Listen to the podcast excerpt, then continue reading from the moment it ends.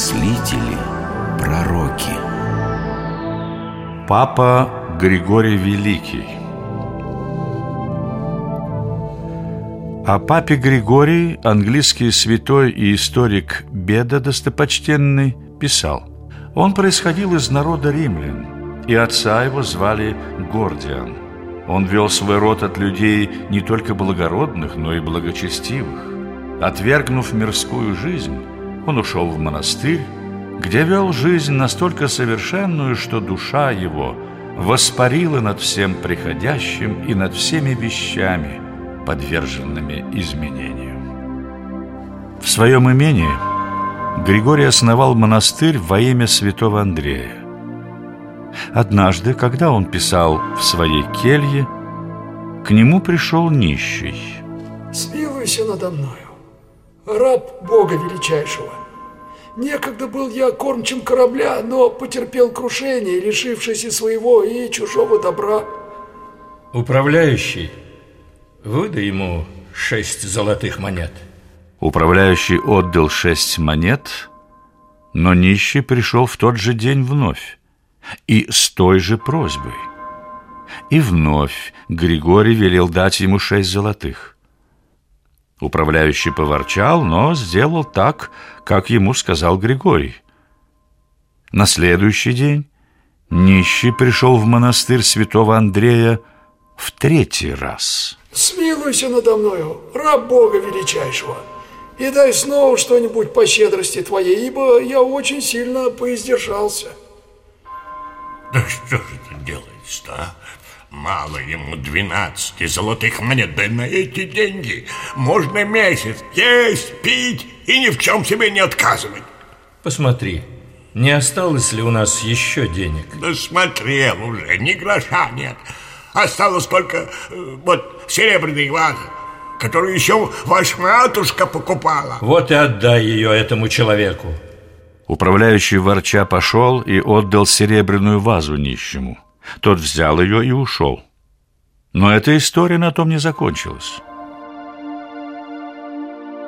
Когда Григорий уже был папой, согласно обычаю, он велел казначею позвать двенадцать нищих, чтобы накормить их обедом.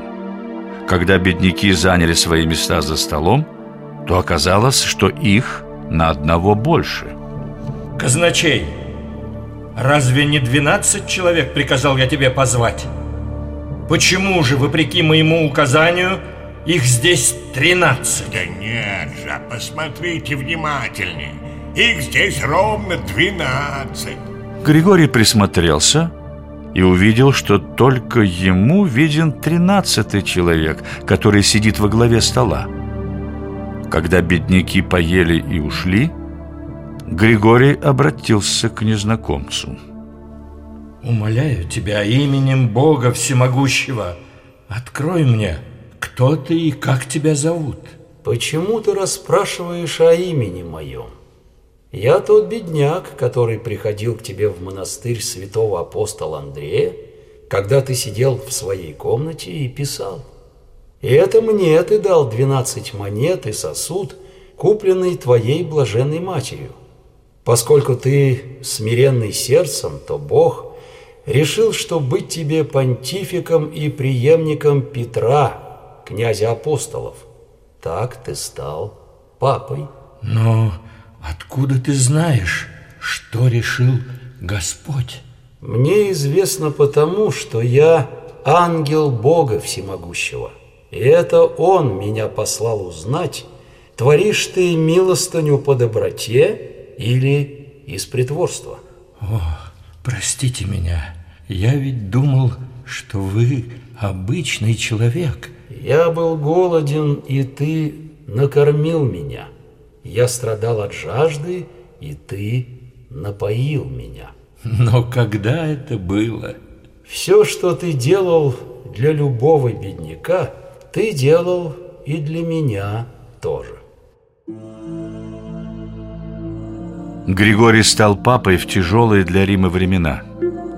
В 579 году город разграбили лангобарты, а во время войны остготов с византийцами столица мира шесть раз была взята и разграблена. Население Вечного города уменьшилось с полутора миллионов до 30-40 тысяч человек. Все рушилось. А святитель Григорий в это время созидал, причем результаты его трудов пережили века. Он основывал монастыри и укреплял церковную дисциплину, упорядочивал богослужение и экономику церковного римского государства. Во время эпидемии чумы, от которой не было спасения, Григорий обратился к римлянам со словами проповеди. Обратимся к Богу с неотступным плачем перед мечом, грозящим столь страшной карой. Именно такая настойчивость, что досаждает людям, угодно праведному судье. Ибо благой и милосердный Бог хочет, чтобы мы своими молитвами добивались у Него прощения. Гневаться же на нас, как мы того заслуживаем, Ему не угодно. Один случай заставил Григория обратить взор к далекой Англии. Надо сказать, в Риме в VI веке работорговля процветала и была полностью отменена только спустя 10 веков. Эй, не проходите мимо! С дальних островов я привез этих прекрасных юношей. С острова Британия. Там все жители похожи на этих юношей. Они христиане? Или все еще пребывают в заблуждении язычества? Они закоренелые язычники. Вскоре после этого случая Григорий отправил в Англию миссионеров во главе с Августином, которого знал еще по жизни в монастыре святого Андрея. В древнейшей летописи Англии, хроники англосаксонских королей, записано 596 год – Папа Григорий послал в Британию Августина со множеством монахов, чтобы проповедовать Евангелие народу англов.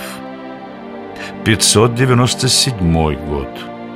Августин и его спутники прибыли в Англию. 601 год. Папа Григорий послал архиепископу Августину в Британию великое множество боголюбивых учителей в помощь. 604 год. Скончался папа Григорий спустя примерно 10 лет с тех пор, как он даровал нам крещение.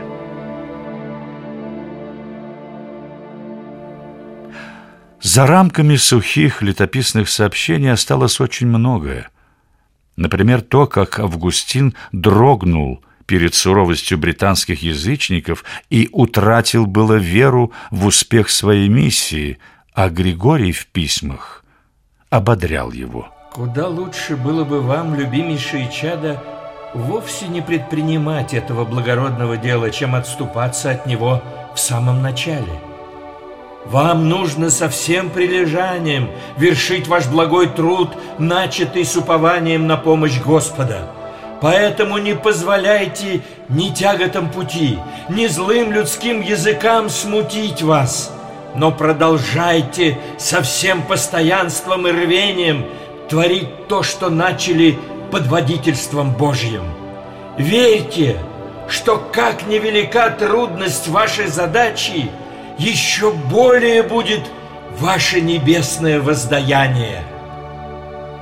Потом уже не просто Августин, а Августин, епископ Кантерберийский, в письмах просил папу дать ему наставление о том, как следует вести себя с обращенными в христианство британцами. Прошу сказать, как следует наказывать человека, ограбившего церковь? Брат мой, суди о наказании грабителя – по обстоятельствам. Есть те, кто идет на это, имея средства для жизни, и те, кого побуждает к этому бедность. Когда наказание сурово, наказывать нужно с любовью, а не с гневом. Ибо наказание должно исправлять, а не ввергать в огонь гиены. Мы должны учить верующих послушанию, как добрые отцы своих детей. следует добавить, что они должны возместить все, что похитили из церкви. Но церкви запрещено извлекать выгоду из дел земных, поэтому не следует слишком родить о тщетном. Когда Григорий Великий узнал, что Августин Кантерберийский вершит чудеса, он написал ему «Узнал я, любимейший брат, что всемогущий Бог из любви к тебе сотворил через тебя великие чудеса для народа, который ныне волею его причислен к избранным. Поэтому необходимо, чтобы ты принимал этот небесный дар не только с радостью, но и с трепетом. Следует помнить, что ученики, вернувшись полными радости со своей проповеди, сказали своему небесному учителю «Господи, и бесы повинуются нам при имени Твоем». И получили ответ «Тому не радуйтесь, но радуйтесь тому, что имена ваши написаны на небесах». Григорий Великий писал королю ангелов Этельберту. Всемогущий Бог ставит править народами добрых мужей, чтобы через них сеять дары праведности среди их подданных. Мы знаем, что так случилось и с народом англов, которым правит Ваше Величество, и что дарованной вам благодатью ваши подданные сподобились небесных милостей.